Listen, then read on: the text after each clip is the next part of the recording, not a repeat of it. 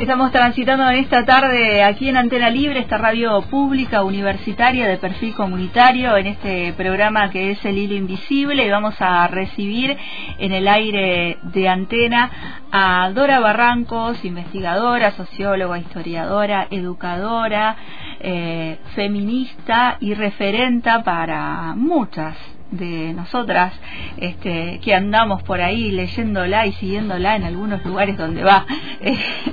hola Dora, ¿cómo estás? Bienvenida al aire de Antena Libre. Muchísimas gracias a ustedes, ¿eh? muchísimas gracias. Bueno, eh, vas a venirte aquí, vas a andar por la zona cerca de Fisquemenuco, eh, va a ser específicamente en Cipolletti. Eh, viene Dora Barrancos a recibir eh, un doctor honoris causa. Sí, voy a andar muy cerca de ustedes, pero también voy a andar muy cerca de mi primerísima infancia, Ajá. porque estos días me han hecho notas, pero no he contado, no me han preguntado.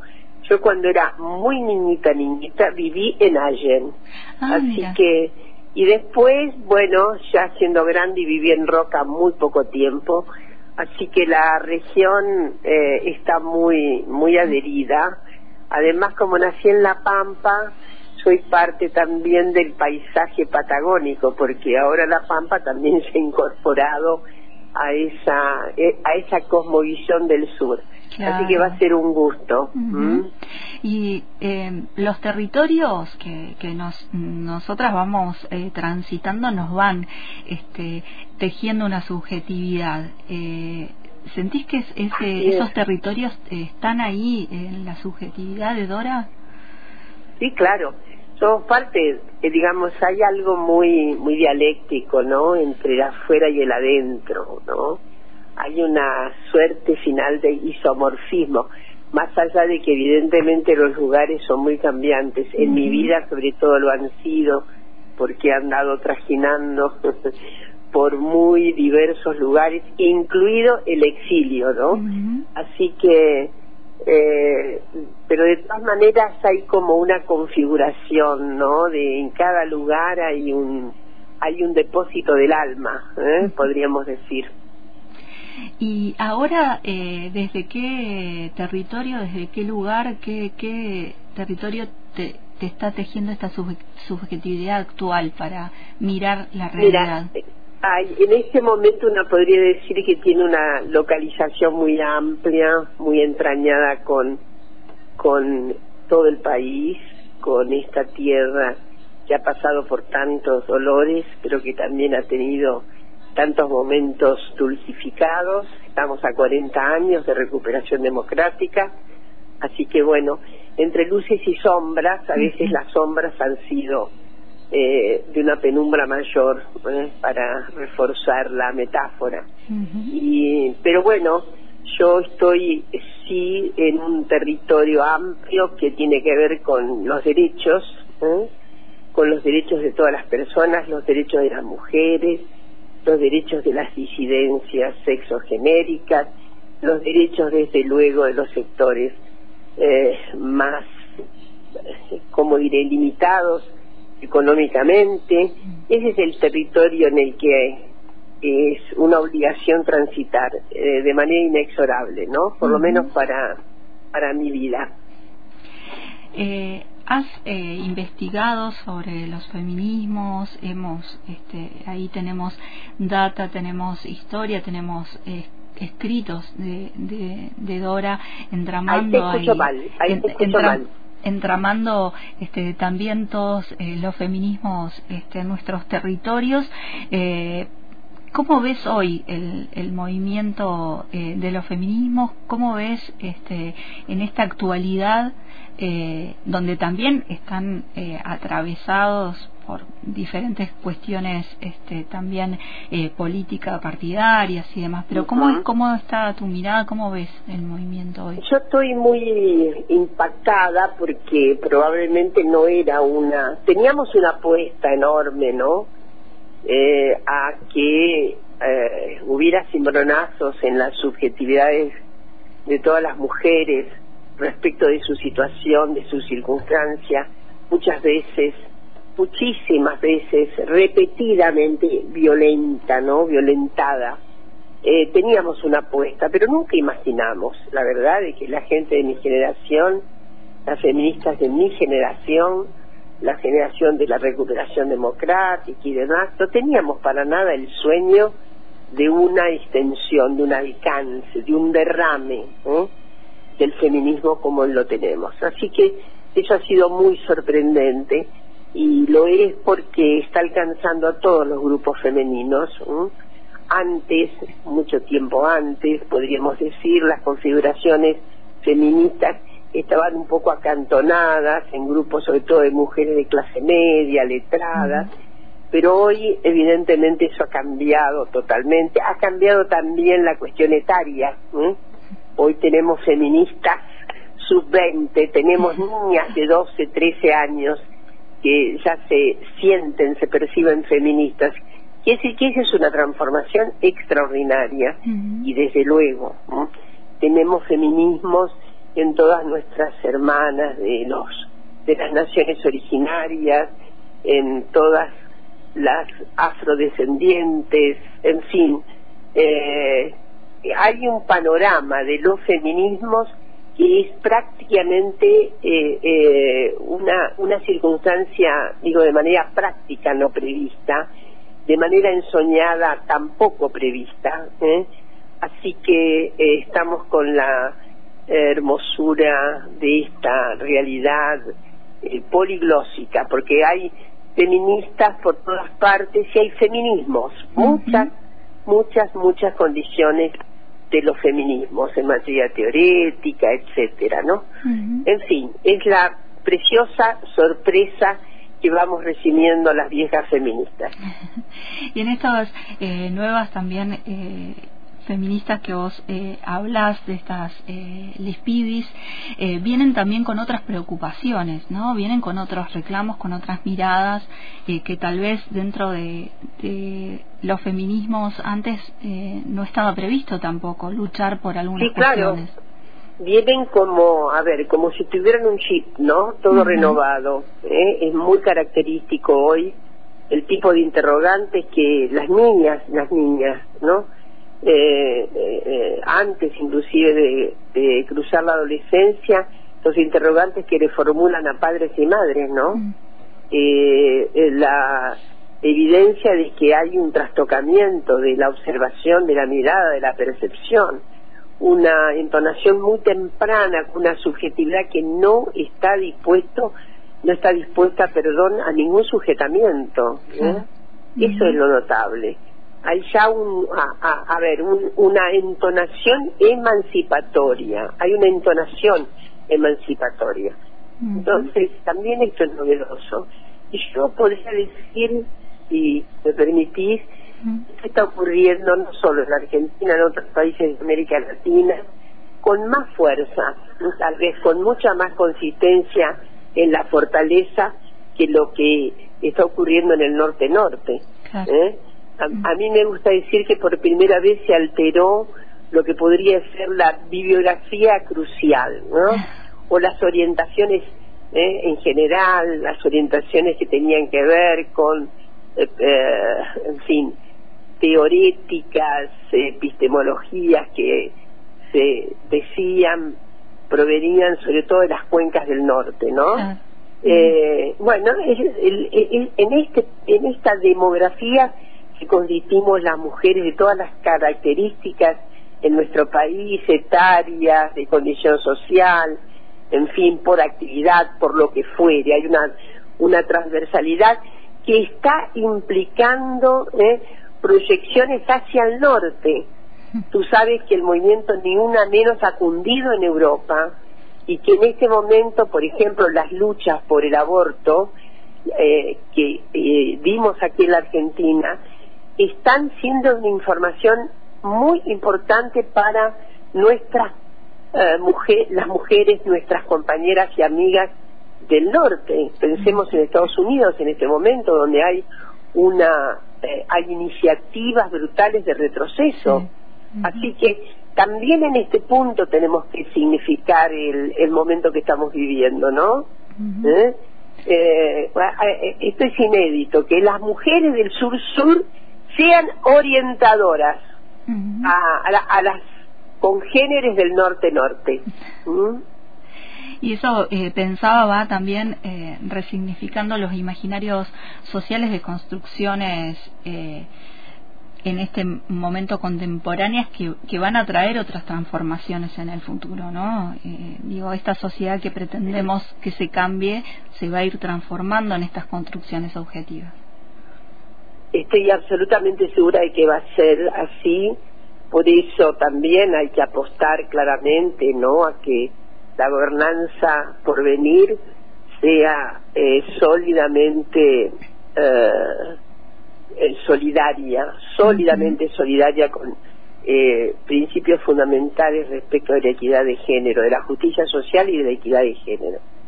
Pero yendo al ángulo de la equidad de género, hay que pensar que la Argentina ha hecho una serie de transformaciones jurídicas, normativas y demás muy, muy importantes y que no pueden retroceder, no pueden retroceder. ¿eh?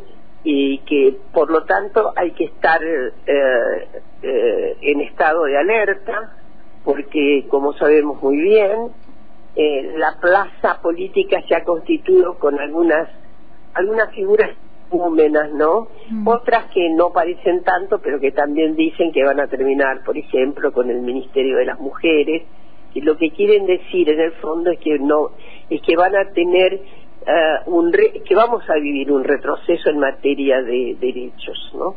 Porque como tú decías, lo que necesitamos no es solo asegurar los derechos que conquistamos, sino avanzar muchísimo más. Eh, nosotros necesitamos construir finalmente una sociedad democrática, equitativa, equiparativa, justa, ¿no?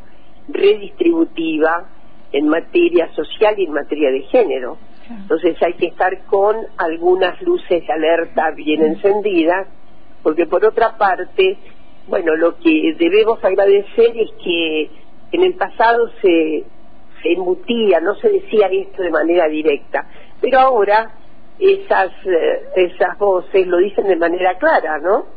Eh, así que yo espero muchísimo, como ocurrió en Brasil, que las mujeres sean decisivas para la continuación y la profundización de las políticas públicas que tienen que ver con la equidad.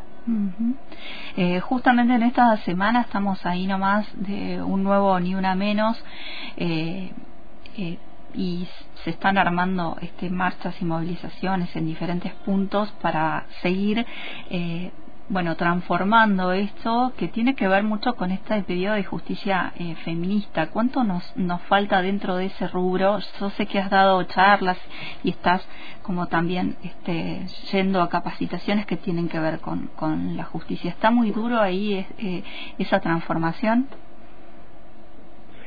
Eh, digamos que ha habido cambios, por ejemplo, el hecho de que tuviéramos que capacitar masivamente no tuviéramos, y ha sido un conjunto de compañeras, ¿eh?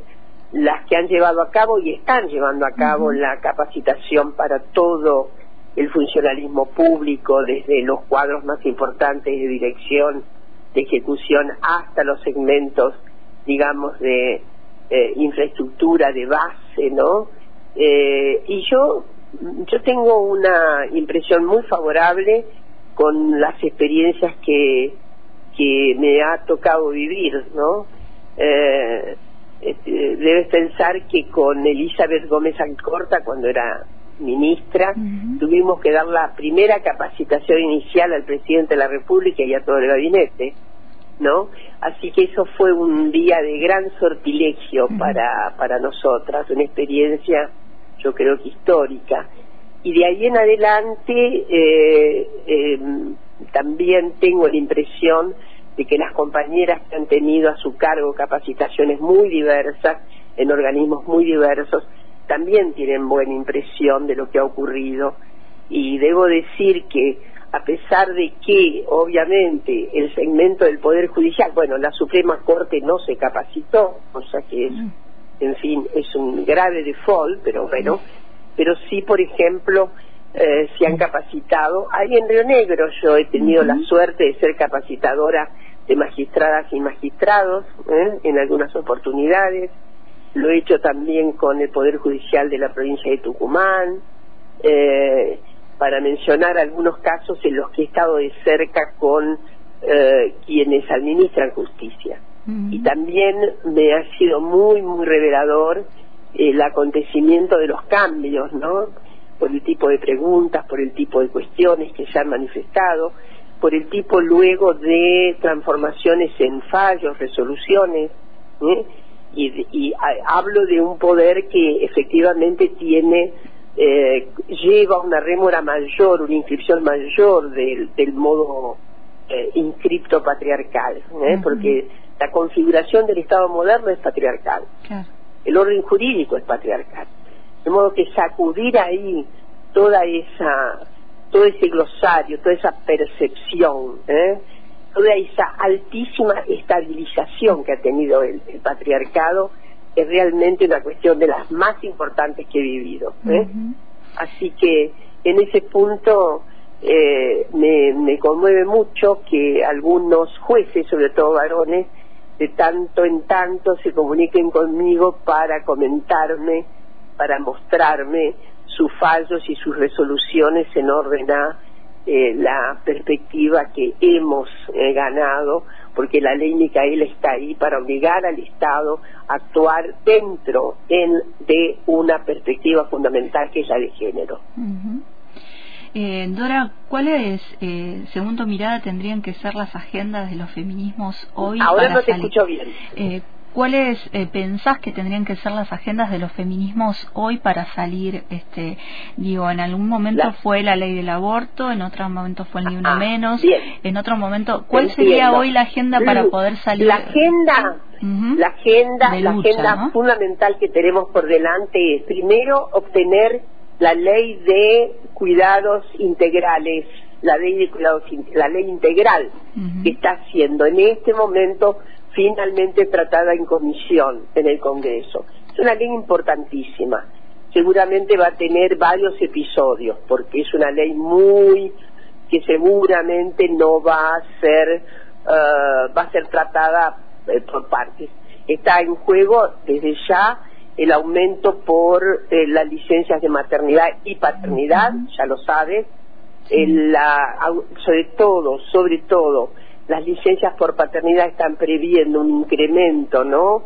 Hasta llegar a los ocho años, de acá a ocho años de sancionada la ley, con una cuota importante de licencia para justamente ser coadyuvante central en la responsabilidad de la crianza. ¿no?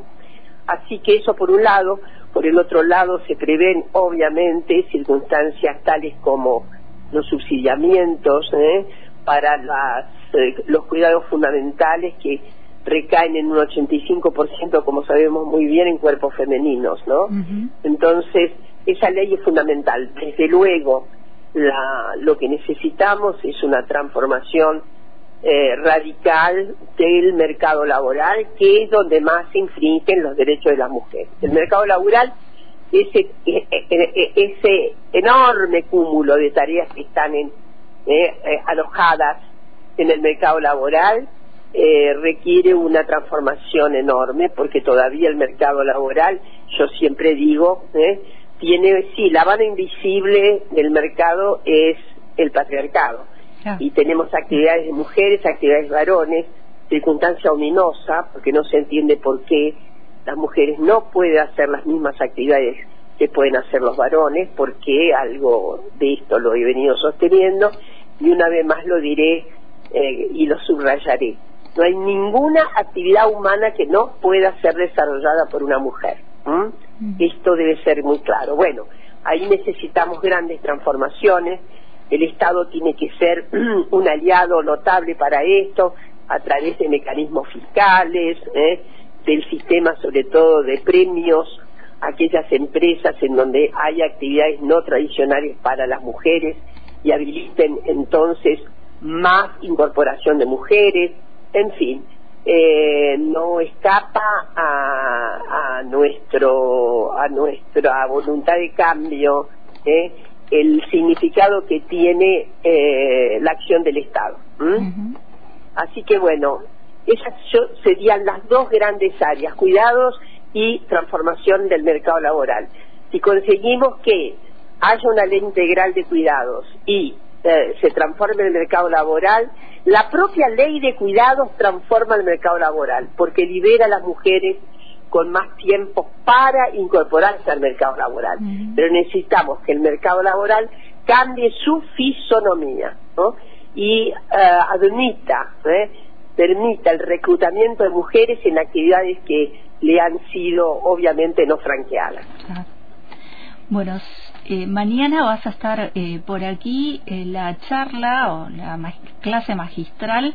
Eh, ahí, te, ahí te escucho mal. La clase magistral de mañana está llamada Democracia y Género en Tiempos Aireados. ¿Qué nos podés adelantar a la oyentada que está escuchando ahora? No, no, no, te estoy entendiendo, hay una interrupción. Hay una interrupción que debe ser ahí de, de la línea, a ver si nos podemos ahí comunicar. Te preguntaba sobre la clase magistral de mañana, democracia. Ah, la clase, bueno, no, la clase magistral de mañana, espero que sea una clase menos magistral y más didáctica, ¿no?